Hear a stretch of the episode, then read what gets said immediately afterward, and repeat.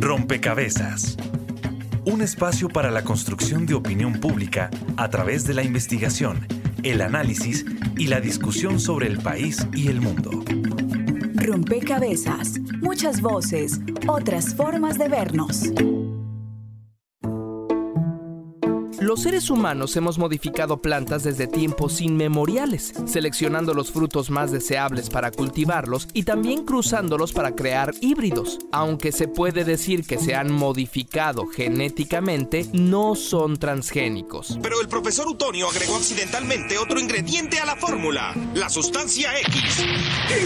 ¡Sí! ¡Está vivo! ¡Está vivo! Para hacer una planta transgénica se toma de una especie una porción de ADN y con una pistola genética se dispara en el núcleo celular de otra especie que lo integra en su propio ADN. Oye, oye, despacio, cerebrito. A pesar de las controversias y las resistencias, los cultivos transgénicos siguen creciendo en todo el mundo. Aquí en Colombia las hectáreas sembradas con semillas eh, que han sido modificadas genéticamente ya son cerca de 110 mil, pero ¿de dónde surgieron? Los transgénicos. Maíz con insecticida, sí.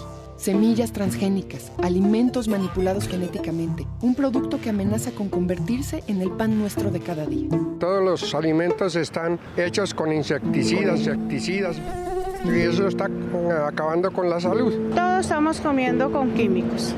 Así, por ejemplo, puedes modificar una variedad de papaya para evitar que sea atacada por un virus. Un agricultor que siembre maíz transgénico te dirá que para él el transgénico es bueno porque como es resistente a un insecto, no tiene que poner el insecticida y se ahorra trabajo y se ahorra el medio ambiente productos que pueden ser tóxicos.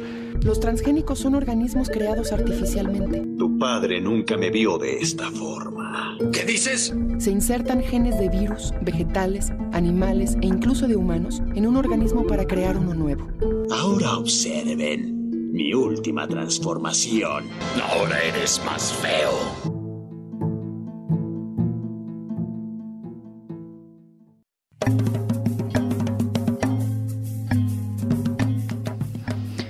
Un saludo a todos los oyentes, a todas las personas que a esta hora se conectan con Rompecabezas, muchas voces, otras formas de vernos.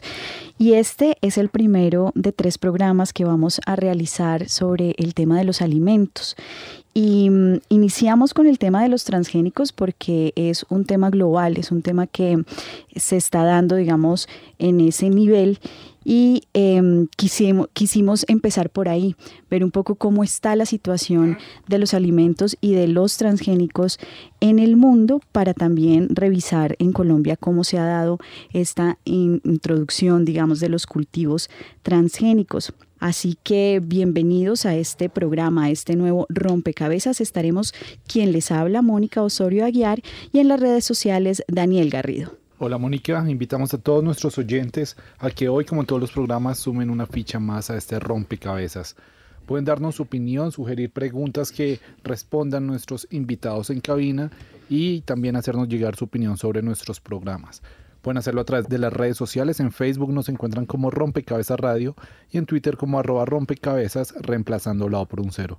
También aprovechamos para saludar a todas las emisoras aliadas que nos permiten llegar a diferentes territorios de nuestro país. Saludos a nuestras emisoras aliadas. Nos escuchan en Putumayo, Nariño, Valle del Cauca, Caldas, Chocó, Antioquia, Córdoba, Atlántico, Tolima, Los Santanderes y en Bogotá. En todo el país a través de la red de Radio Universitaria de Colombia. En Venezuela por el Instituto Radiofónico Fe y Alegría. En América Latina por la Asociación Latinoamericana de Educación Radiofónica ALER y en el mundo entero por javerianaestereo.com y SoundCloud como rompecabezas-programa-radial.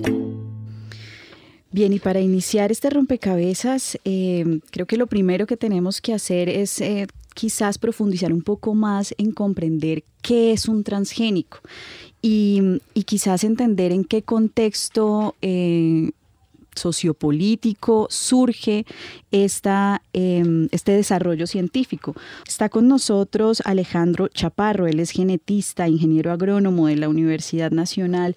Usted coordina y dirige el grupo justamente de, em, de genética en plantas en la Universidad Nacional. Cuéntenos un poco, Alejandro, eh, qué es un transgénico y en qué contexto surge esta, esta, digamos, innovación científica.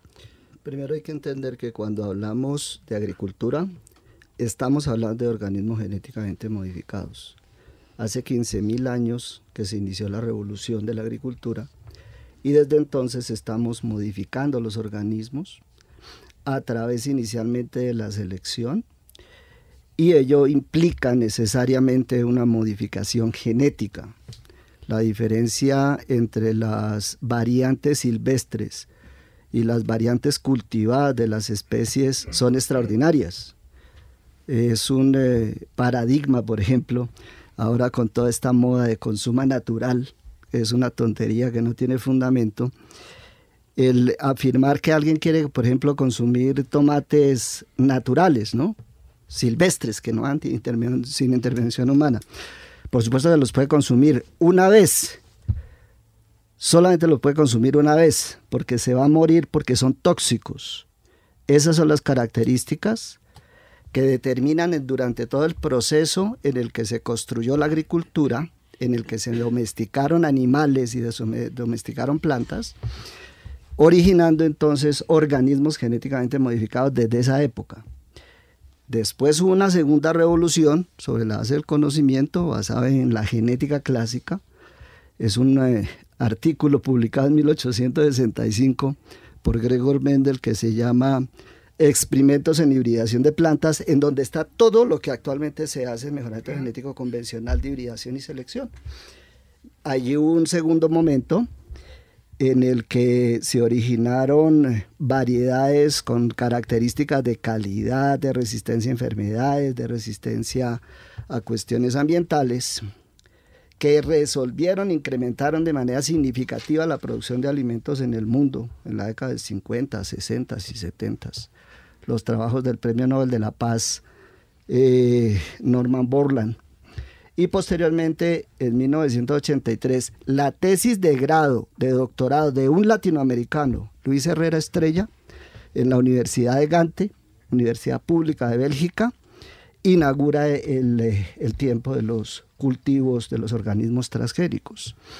Entonces es un proceso continuo en el que se han solucionado problemas para que la humanidad tenga cada vez alimentos de mejor calidad, eh, más baratos y desde luego con mucho mayor respeto por, por, por el contexto ambiental de la producción. Alejandro, usted eh, en alguna entrevista o en un texto decía todos somos transgénicos y, y, eso se debe un poco a este ejercicio evolutivo que nos está señalando. es que eh, para los eh, compañeros de antibiotecnología, antitransgénicos, debe ser una sorpresa enterarse que en el genoma humano hay genes de virus, hay genes bacterianos, hay genes de plantas. Está con nosotros Germán Vélez, director del Grupo Semillas.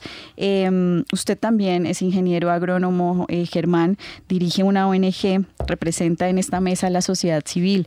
Em, ¿Cuáles han sido los debates, digamos, globales alrededor de los transgénicos? el principal debate que hay hoy en el mundo es que esa manipulación genética que se le hace hoy a las plantas, animales o microorganismos son procesos que en condiciones naturales no habían ocurrido, ¿cierto? Y en tiempos que eh, efectivamente no le ha dado posibilidad a las especies a tener una estabilidad y una ah, armonía con el medio ambiente. Entonces, em, la, discusión hoy, ¿qué, ¿qué, puede pasar o qué está pasando al, al transferir o introducir genes de una especie a otra totalmente diferente, incluso de familias botánicas o de reinos eh, mm, eh, vivos muy diferentes. Entonces allí es donde está el debate a nivel mundial sobre los posibles impactos ambientales, impactos socioeconómicos, impactos en la salud que pueden tener estas tecnologías, donde efectivamente sí hay estudios que muestran ese tipo de de efectos o de peligros que tiene eh, este tipo de organismos. la FAO es la Organización de las Naciones Unidas para la Alimentación y la Agricultura. Y aquí en Rompecabezas está con nosotros Eduardo Román. Usted es biólogo, ingeniero agrónomo también y coordinador del proyecto de fortalecimiento del sector algodonero de la FAO aquí en Colombia. Eh, Eduardo, yo quisiera que antes de entrar, digamos, a la realidad nacional, pudiéramos revisar Em, cuando se desarrolla el, cultivo eh, transgénico, ¿qué busca responder? Eh, ustedes decían, eh, naturalmente se modifican los organismos para, adaptarse a cambio climático, para responder quizás a algunas plagas, pero ¿para qué se crean los em, alimentos transgénicos o los cultivos transgénicos? Bienvenido a Rompecabezas. Muchísimas gracias. Eh, la verdad es que eh, cualquier desarrollo científico, y la agricultura no es la excepción, responde a suplir o a llenar necesidades que la comunidad tiene, en este caso los agricultores. Em, hoy por hoy eh, ha evolucionado tanto, primero la genética clásica y luego la biotecnología moderna, que uno va allí a los almacenes de peces y encuentra peces transgénicos. Mm, con colores brillantes, fosforescentes. Eh, un poquito la preocupación de Germán ahí se plasma en el sentido de que tomamos una característica de bioluminiscencia de un alga y se la metimos a un pez. Son de dos reinos totalmente diferentes. Entonces son procesos que se han acelerado en meses lo que sucedía en, miles de años. Para volver, digamos, a, su pregunta, yo diría que estos desarrollos científicos corresponden o obedecen a necesidades que la misma agricultura ha generado. Eh, por ejemplo, en el caso del maíz y del, y del algodón, de la soya, eh, lo que se ha buscado es una mayor facilidad de manejo. Los científicos identificaron plantas resistentes a ciertos herbicidas y identificados los genes que proporcionan o que le dan esas características, pues se lo introdujeron al genoma de especies cultivadas. Esto con el fin de facilitar el manejo. Ahora ahí viene la pregunta, ¿qué pasa cuando aparece una supermaleza? Que ya hay en Estados Unidos, por ejemplo, la hierba de puerco, el pigweed, este, que es un amaranto, eh, y entonces empieza a haber supermalezas. Eh, eh, y, pero eso va a generar una nueva necesidad de desarrollo científico. Lo que se ha hecho por parte de la ciencia es buscar qué alternativas hay que la genética nos pueda dar para un mejor manejo. Esta es una primera aproximación a el mundo de los transgénicos. Vamos ahora a conocer cuánto ha avanzado en el mundo esta tecnología, cuáles son los países que están a la vanguardia. En 21 años, los cultivos transgénicos han aumentado a nivel mundial, pasando de 1.7 millones de hectáreas en 1996 a 185 millones en el 2016. Esta última cifra fue revelada por el Servicio Internacional de Adquisición de Aplicaciones de Agrobiotecnología en 2017, quien también aseguró que dentro de los principales países con cultivos biotecnológicos se encuentran Estados Unidos, Brasil, Argentina, Canadá e India. Argentina avanza en el uso de eventos transgénicos para mejorar los rindes de la producción agrícola. A la fecha, los eventos transgénicos aprobados por el Ministerio de Agroindustria de la Nación están relacionados con soja, maíz y algodón. Ese mismo año, el Parlamento Europeo rechazó la importación de productos que contienen maíz y algodón genéticamente modificados, argumentando posibles efectos de los residuos de herbicidas en los alimentos. Los principales cultivos genéticamente modificados sembrados alrededor del mundo son soya, algodón, maíz, canola, calabaza, papaya, alfalfa, remolacha azucarera, tomate, berenjena, álamo y pimiento dulce. De acuerdo con el Instituto Colombiano Agropecuario ICA, durante 2017 en Colombia se sembraron más de 95.000 hectáreas de cultivos transgénicos, de las cuales aproximadamente 86.000 corresponden a hectáreas de maíz genéticamente modificado. Según la Asociación de Biotecnología Vegetal Agrícola Agrobio, los cultivos transgénicos se han sembrado en 24 departamentos del país, siendo Meta, Córdoba y Tolima líderes en producción. Informa para Rompecabezas María Alejandra Navarrete. A propósito de los cultivos que ya escuchábamos que utilizan eh, semillas transgénicas, le preguntamos a nuestros usuarios en Twitter cuál de esas semillas está siendo modificadas genéticamente en Colombia. A, rosas, B, maíz, C, algodón y D, todas las anteriores.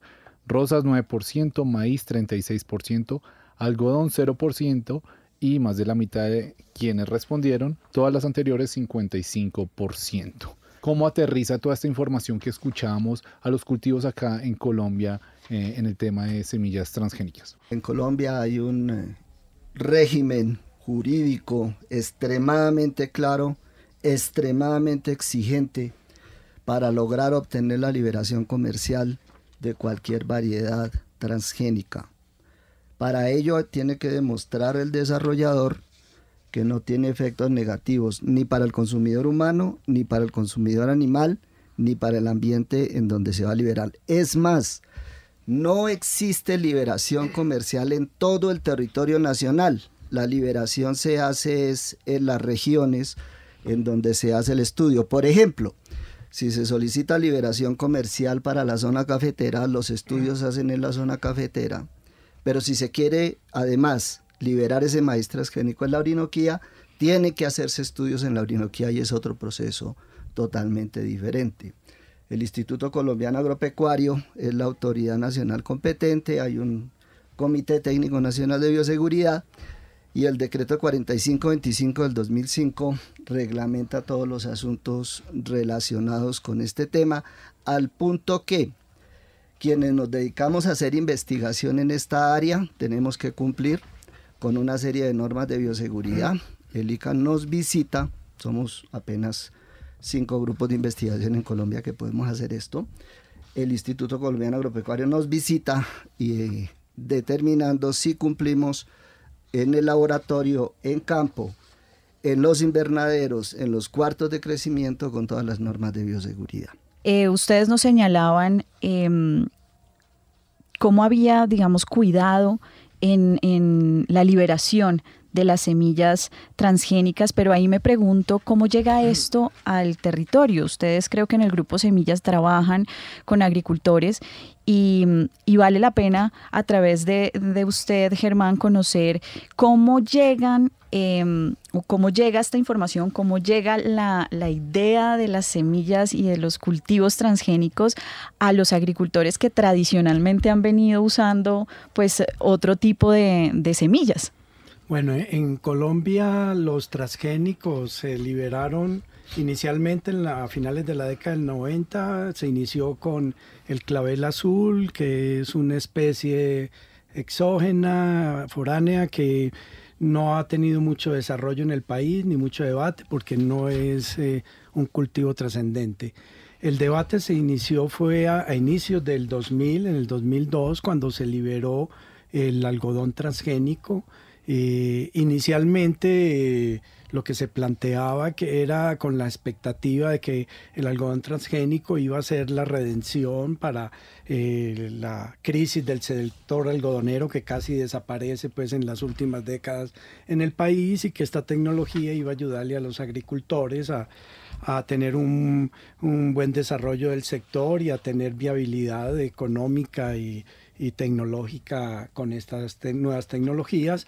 Y efectivamente el algodón transgénico creció inicialmente en los primeros años, eh, llegó en el 2011 a sembrarse casi 50 mil hectáreas y después eh, el, área decreció dramáticamente en los últimos cinco o seis años hasta llegar ahora a, más o menos nueve mil y pico de hectáreas de algodón, donde esta tecnología no ha funcionado bien.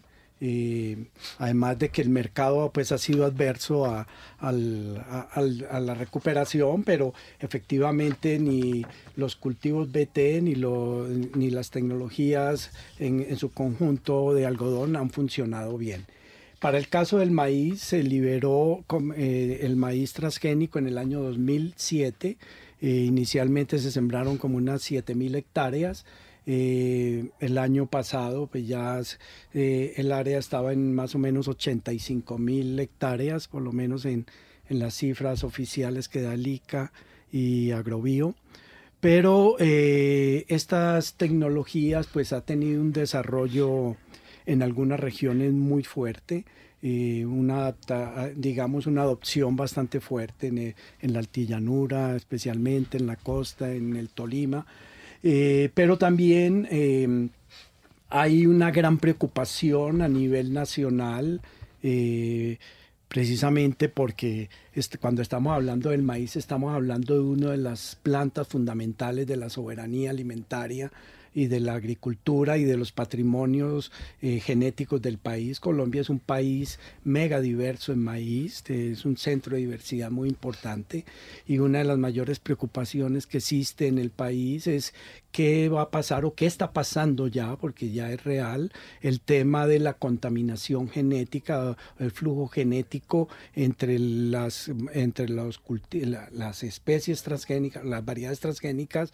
y eh, las variedades criollas o locales, donde las comunidades indígenas, campesinas tienen cientos de variedades que han sustentado no solamente la soberanía alimentaria nacional en, en el maíz, sino también eh, eh, todos estos impactos ambientales y, socioeconómicos que puede generar estas tecnologías, porque hay una gran preocupación de qué va a pasar con estos cultivos transgénicos en los países que somos centro de origen y de diversidad de toda esta enorme eh, cantidad de especies y variedades que hoy existen en, en, nuestros países. ¿Qué va a pasar si se libera la papa transgénica en, en Bolivia o en Perú? O qué va a pasar con la yuca o con el tomate o con otros cultivos en estos países donde tenemos una gran diversidad eh, con el tema de los impactos, eh, como tú lo decías ahora, de la generación de de, de, malezas resistentes a los herbicidas,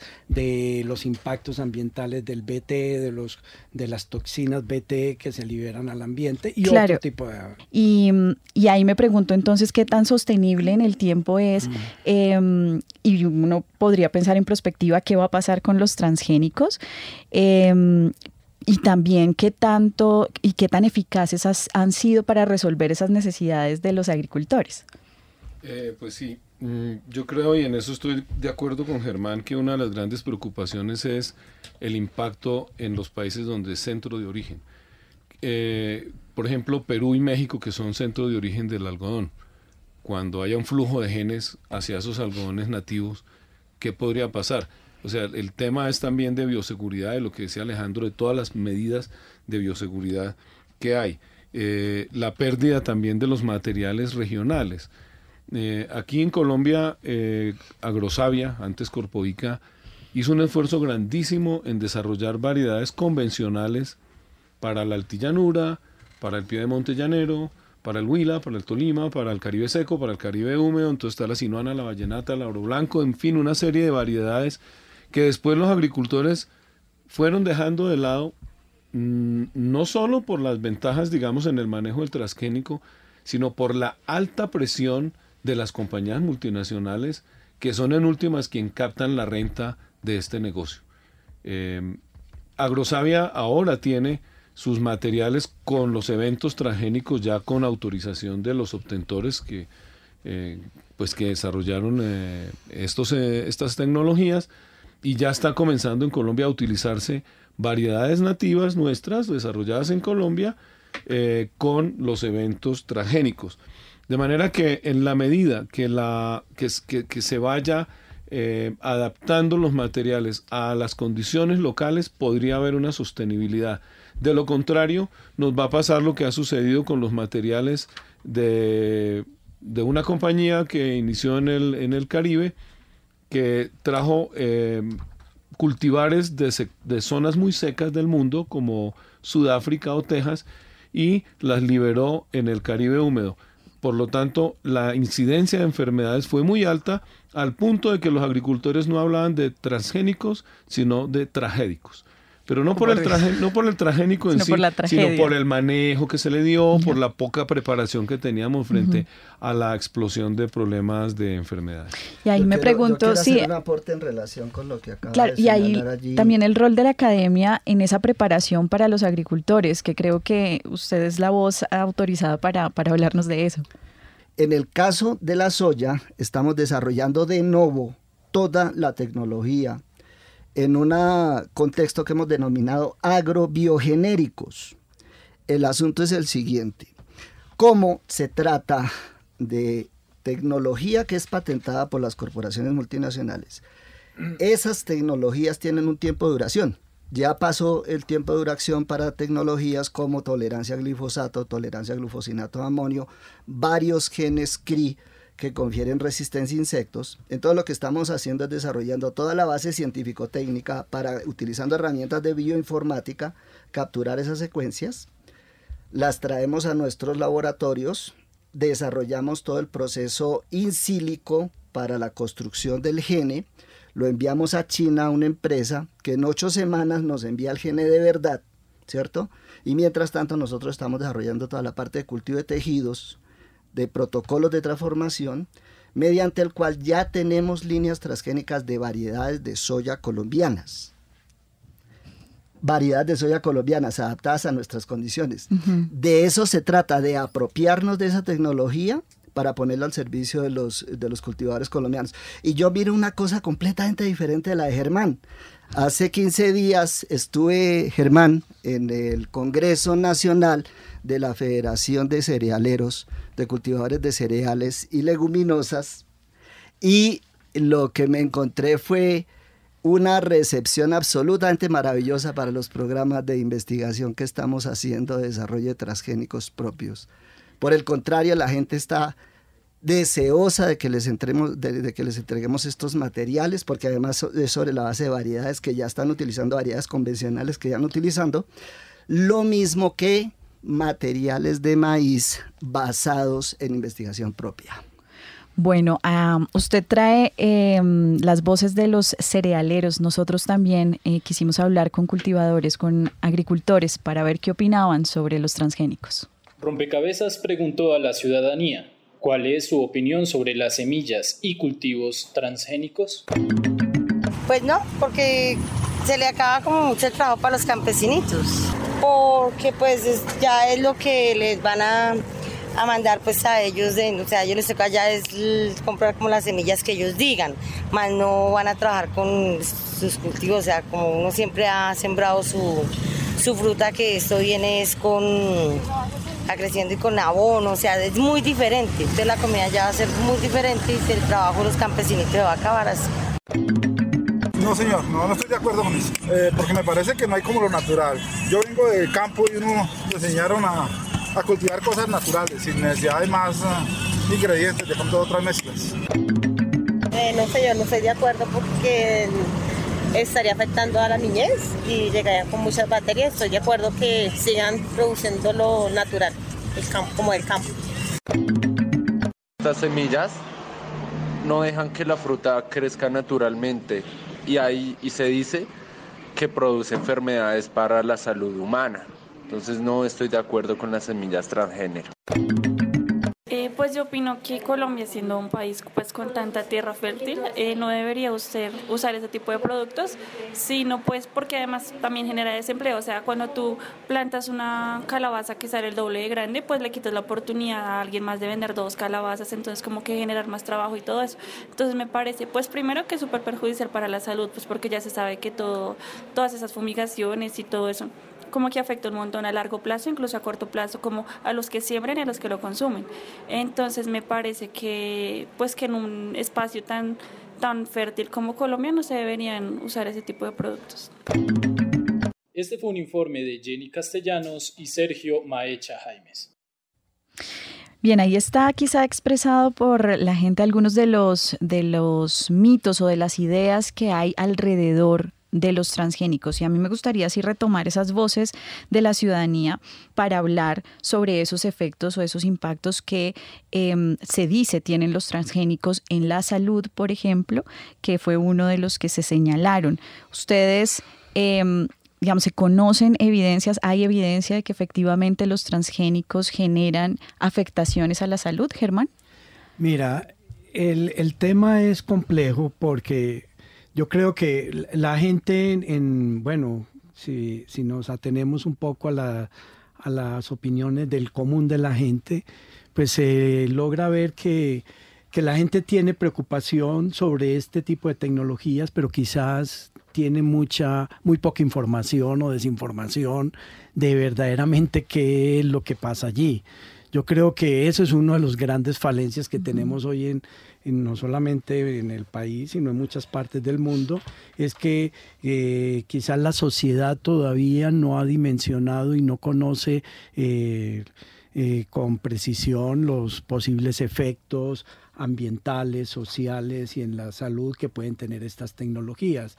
Y yo creo que cuando hablamos de los impactos de estas tecnologías, no debemos mirar única y exclusivamente como este tema desde el punto de vista científico, de que esto es un tema de los biólogos moleculares no más, sino que esto es un tema de toda la sociedad. ¿Cierto? Porque aquí está en juego, es el modelo de desarrollo rural eh, que estamos implementando, ¿cierto? Entonces hay que mirar eso, quién es el que controla estas tecnologías, las grandes empresas que controlan todas estas tecnologías, por qué estas tecnologías a nivel comercial solo se dedica a unos cuantos cultivos eh, de, la economía global y por qué este tipo de tecnología solo se dedica a dos rasgos eh, genéticos de modificación, que es la resistencia a la, resiste, eh, la, la digamos, el control de, de algunas plagas de insectos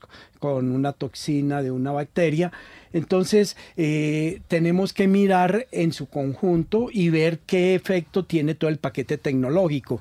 No es que eh, solamente el impacto de la soya transgénica en, el consumo humano se deba por la transferencia de gen, si funciona o no, sino también está amarrado al uso masivo de el del herbicida al cual fue modificada esta, esta, esta esta planta. Entonces, hoy en el mundo, por ejemplo, vemos que el, consumo de glifosato se ha aumentado en más de 300 veces en los últimos 30 años, ¿cierto? O sea, pasamos de 65 millones de toneladas en, el 95 a tener 275 eh, eh, millones de toneladas de glifosato y gran parte utilizada en la soya, el maíz y el algodón transgénico que estamos, eh, digamos, consumiendo en el mundo. Eh, entonces, el efecto en la salud no solamente se debe a la modificación genética,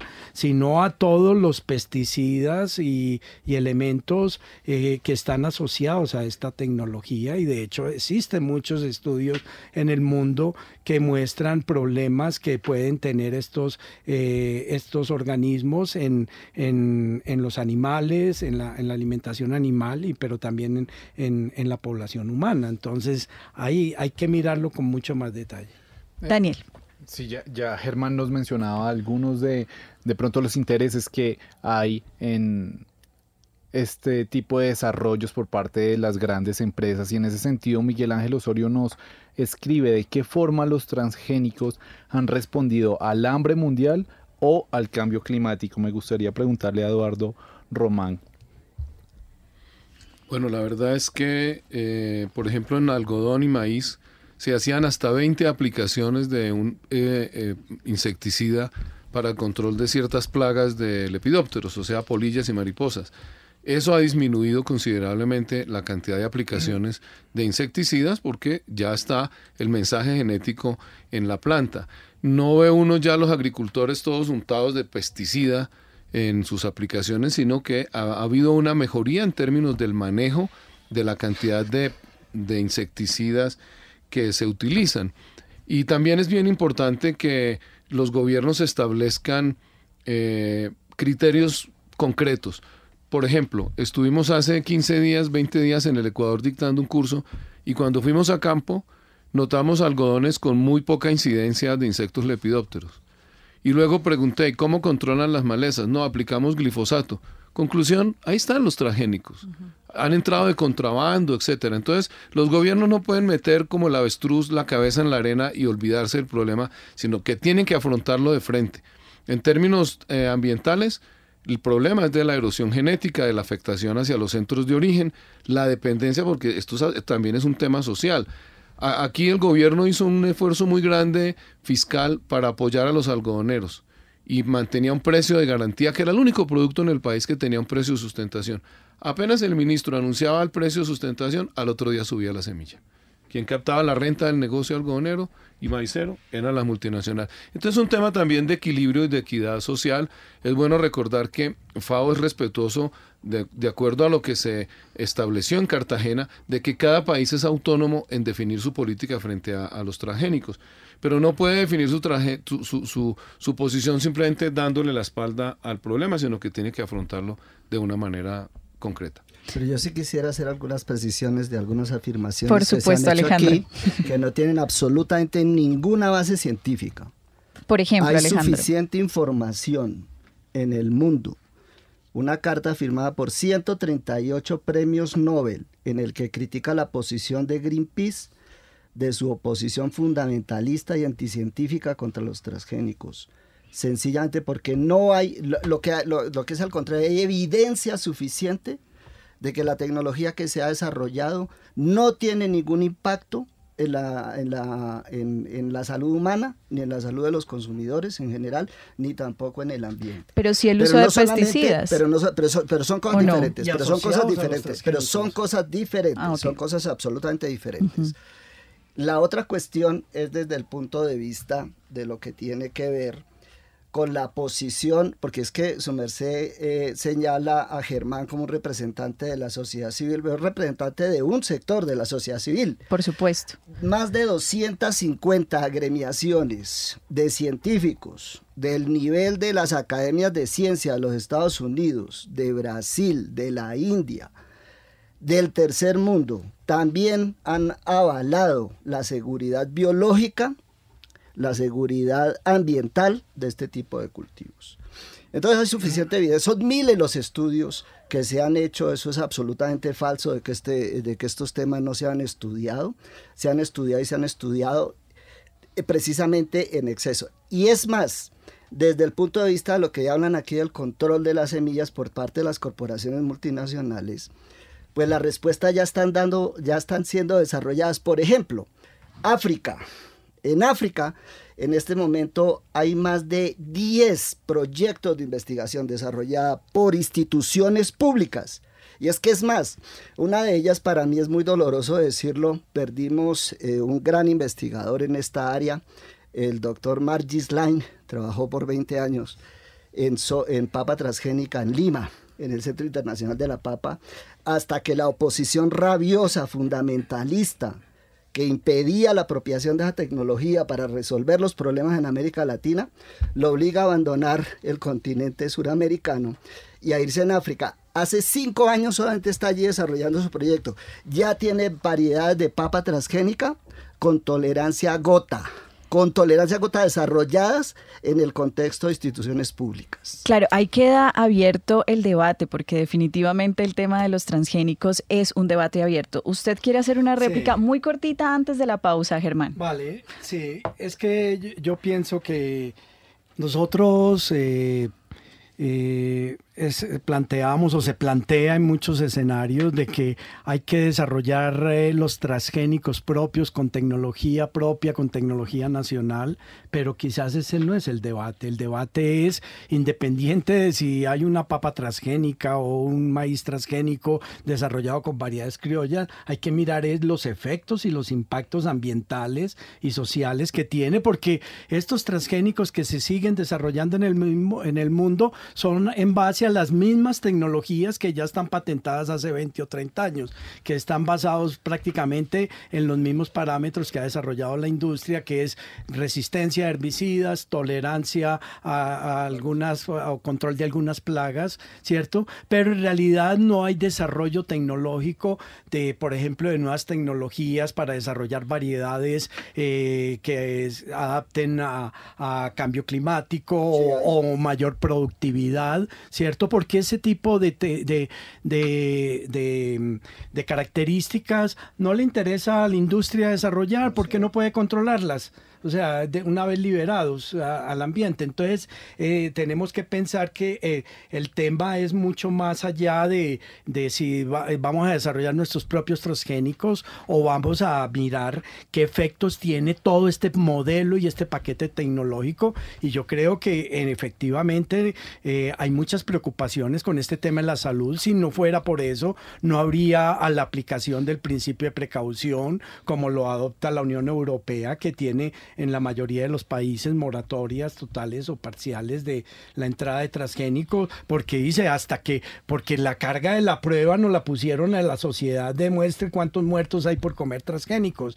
La, prueba es, o sea, es eh, hasta que no nos demuestren que son absolutamente seguros y la Unión Europea tiene esas preocupaciones y por eso toma ese principio de precaución en la liberación masiva de esto, especialmente en la cadena alimentaria. Bien, antes de, de, seguir en el debate, vamos a esta pausa en Rompecabezas. Están escuchando Javeriana Estéreo, sin fronteras.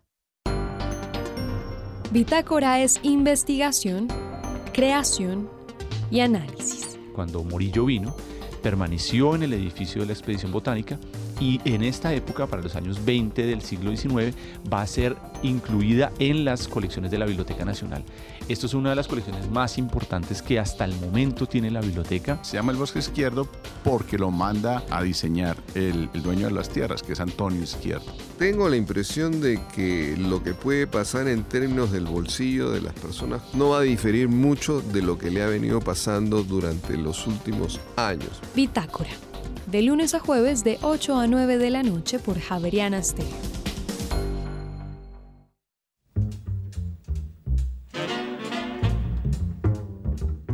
Si tocas una melodía de jazz y las personas no mueven los pies, no la toques más. Count Basie.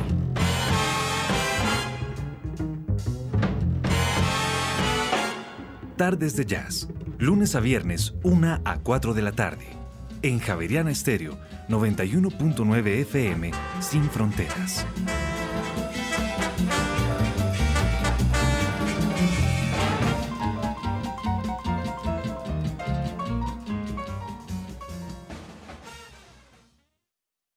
Están escuchando Javeriana Estéreo, sin fronteras.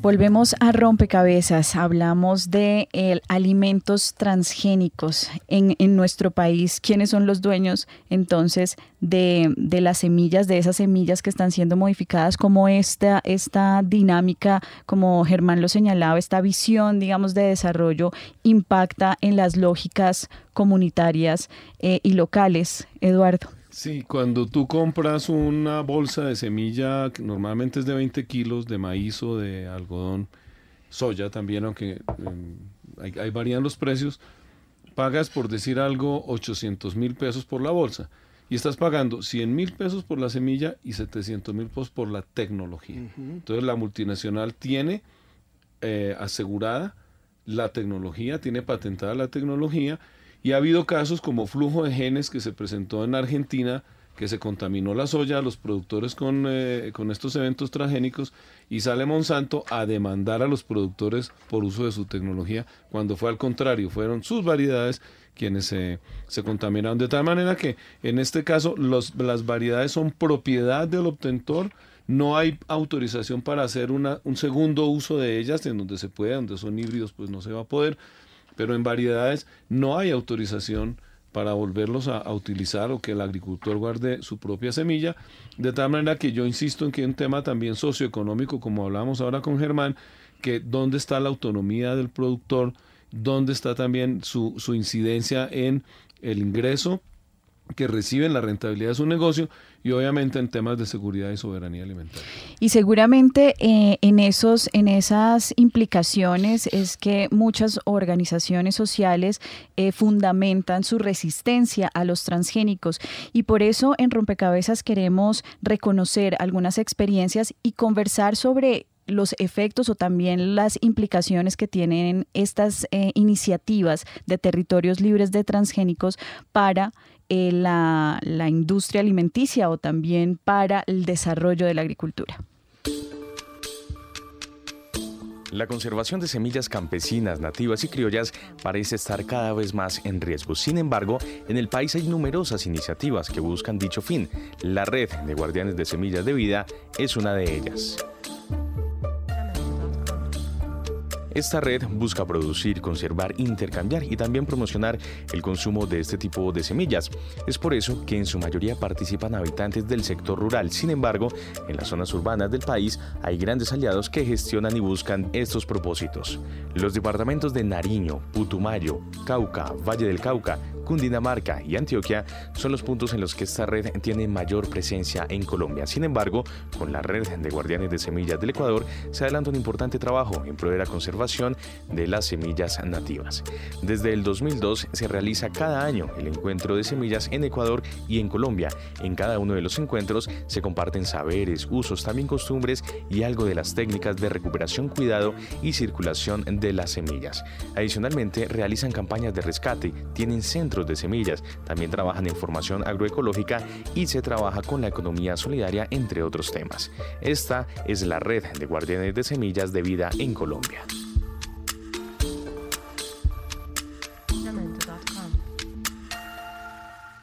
Bien, y esta es una sola experiencia, pero en el país hay varios territorios que se han declarado libres de transgénicos. Pero quisiera que conversáramos un poco sobre los efectos o el para qué eh, sirven estas iniciativas, Germán cuáles, digamos, son las implicaciones o los impactos que, ha tenido, que, han, tenido estas iniciativas y también em, cómo, cómo se ven eh, esas distintas plataformas frente a la industria, digamos, de, de los cultivos transgénicos. Bueno, estas iniciativas de declarar territorios libres de transgénicos no es algo que, que haya surgido aquí en Colombia. Esto viene desde hace muchos años.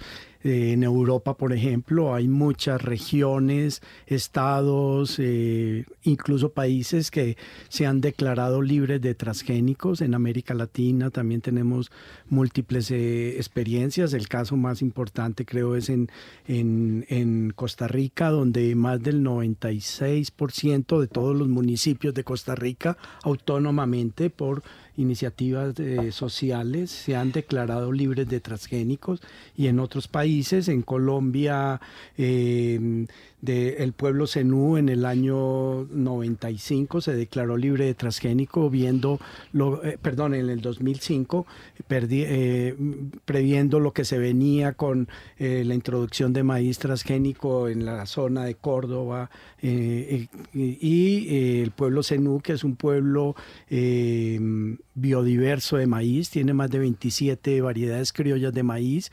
Ellos vieron como la mejor estrategia alternativa para defender su territorio a esta tecnología fue declarar su territorio libre de transgénicos. Lo mismo hizo el resguardo de Cañamomo en, en Río Sucio Caldas en, eh, el 2008 eh, y así ha habido iniciativas en muchas partes eh, en ese contexto que son acciones que toma la sociedad al ver que ni sus normas o sus autoridades competentes de control están permitiendo proteger esa enorme biodiversidad que existe en sus territorios. De hecho, el eh, la red de guardianes de semillas de Nariño que acabamos de oír, eh, conjuntamente con eh, la población de un municipio en, que se, de San Lorenzo en Nariño. Este año el Consejo Municipal y la Alcaldía declaró su territorio libre de transgénicos, su municipio libre de transgénicos, es, el primer municipio en ese sentido. En América Latina ya hay muchos otros. Entonces muestra que la sociedad también tiene debería tener capacidad y voz y voto y permitir que la sociedad también autónomamente, como ocurre en Europa, también toma decisiones al respecto de si quiere adoptar o no adoptar estas tecnologías. O sea, eso son iniciativas populares, pero que deben ser, deberían ser reconocidas por los gobiernos, por los estados, porque hace parte de, de la dinámica. O sea, la ciencia no puede y, la y digamos este modelo de desarrollo no puede ser eh, aislado, independiente y, ir en contravía de también lo que quiera las poblaciones en la sociedad. Es lo mismo debate que hay ahora frente a la minería y otros aspectos donde la sociedad tiene capacidad también de decidir si quiere ese modelo de desarrollo. Nos quedan muy pocos minutos y quisiera que en una frase ustedes trataran de responder a una conciliación sobre estas visiones de desarrollo una idea para cerrar este rompecabezas y que nos permita de alguna forma encontrar eh, cómo mediar entre las tensiones que hay en este debate. Em, Alejandro. Me hubiera gustado que hubiera tenido más tiempo para de, controvertir varias de las propuestas de Germán que no tienen absolutamente ninguna base. Por ejemplo, propiedad intelectual existen desde antes de los transgénicos. Se vende la idea que solamente a partir de los transgénicos es donde aparecen derechos de obtentor y patentes. Eso es falso, eso es totalmente falso, existe desde, desde antes.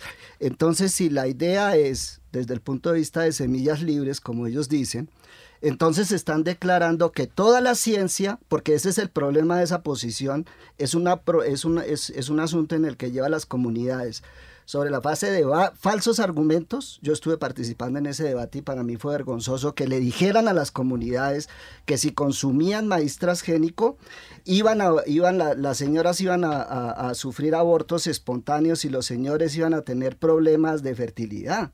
Es una vergüenza lo que hacen ¿Quiénes hacen? Estas ONGs que impulsan esta, estas ONGs que impulsan estas ONG que impulsan ese tipo de posiciones. Ahí están los documentos históricos donde han llevado ese tipo de posiciones sobre la base de los cuales se han pronunciado estas comunidades en contra de sus intereses más profundos que tiene que ver con el desarrollo y el mantenimiento de su cultura, por supuesto, pero desde el punto de vista de la apropiación del conocimiento científico para sus necesidades para sí mismos, lo que han hecho esta posición, que no dudo en llamar imperialista neocolonialista, en el que el discurso ecologista europeo lo han traído aquí, lo han, tras, lo, lo han trasplantado de manera totalmente artificial, ¿cierto? A las condiciones de América Latina, donde tenemos otras condiciones, porque es que nosotros no somos los franceses. Pero igualmente se trasladan de alguna forma modelos de desarrollo, como por ejemplo los transgénicos. Claro, pero eh, ahí es donde está la discusión. Entonces,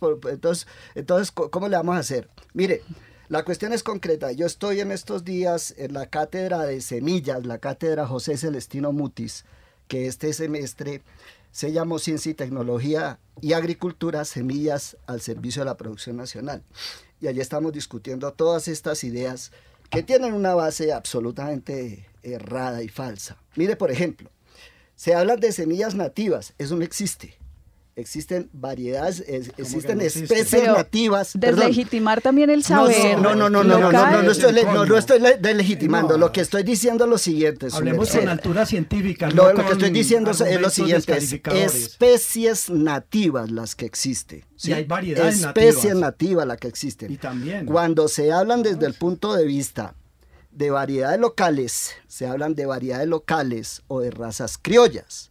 Eso es impulsar una confusión en los términos que llevan inevitablemente a proponer modelos como los aquí defendidos por Germán, porque yo creo que sí hay un debate ideológico y político ahí en el fondo. Claro, por supuesto. En el que, por ejemplo, en el que, por ejemplo, en el que, por ejemplo, defienden, defienden, defienden, defienden la pobreza y defienden el sometimiento de las comunidades cuando basan todo su desarrollo, por ejemplo, en variedades, eh, locales de papa, tuvimos una discusión allí con los fitomejoradores de papa en, en la universidad.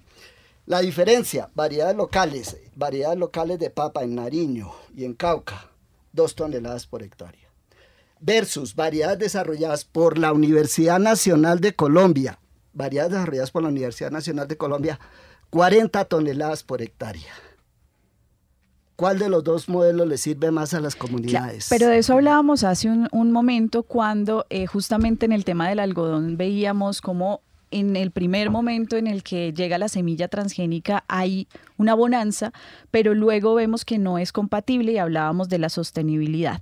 Creo que el debate está absolutamente riquísimo, pero el tiempo en la radio es muy corto. Nos queda, verdad, muy poco tiempo y quisiera, porque usted lo ha dicho, el tema no es solamente una discusión científica, es una discusión ideológica y política.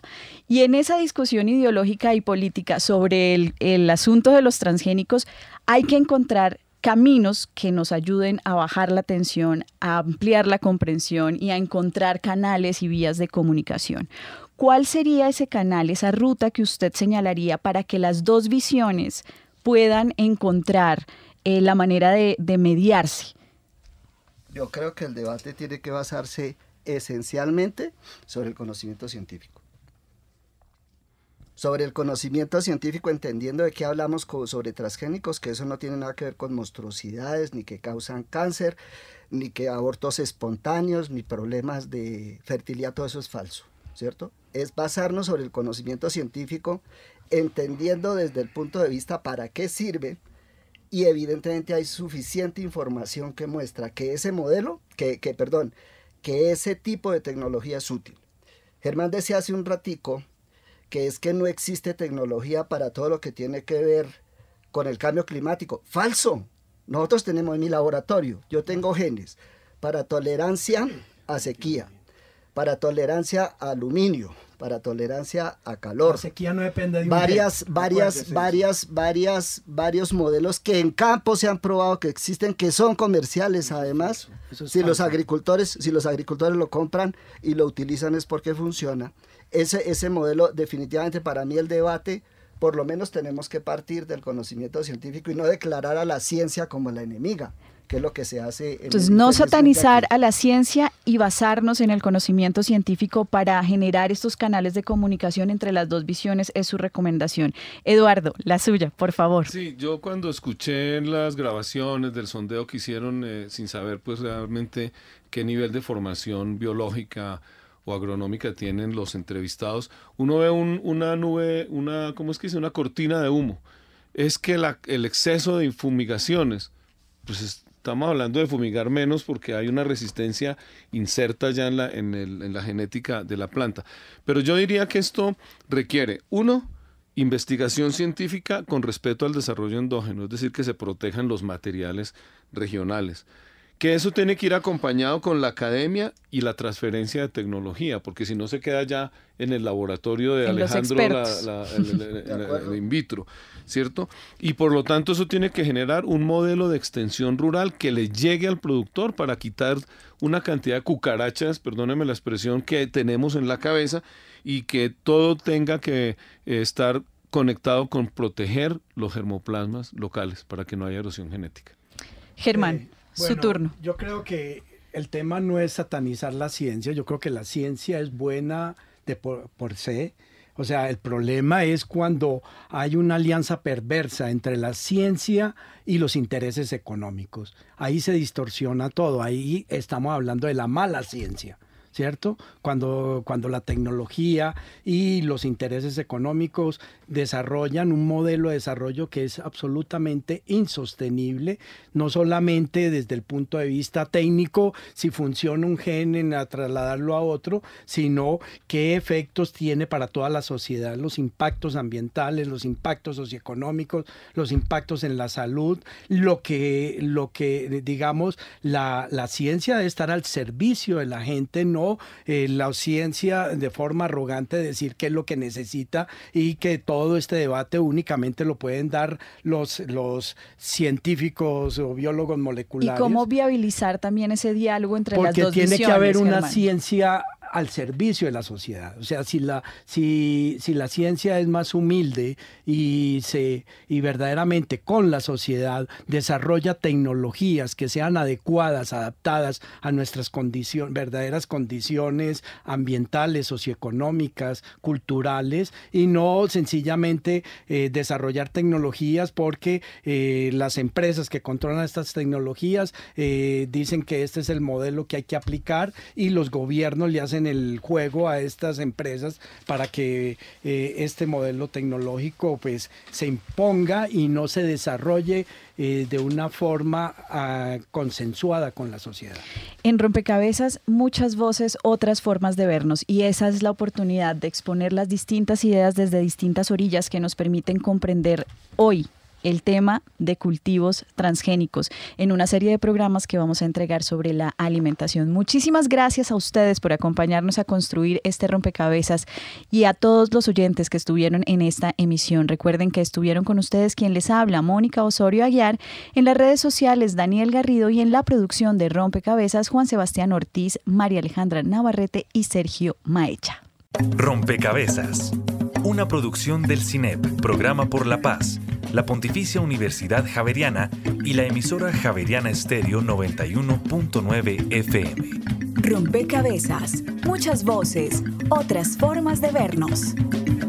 Los paisajes sonoros de Rompecabezas cuentan con audios tomados de distintas fuentes. Para conocer el origen del material, diríjase a www.cinep.org.co.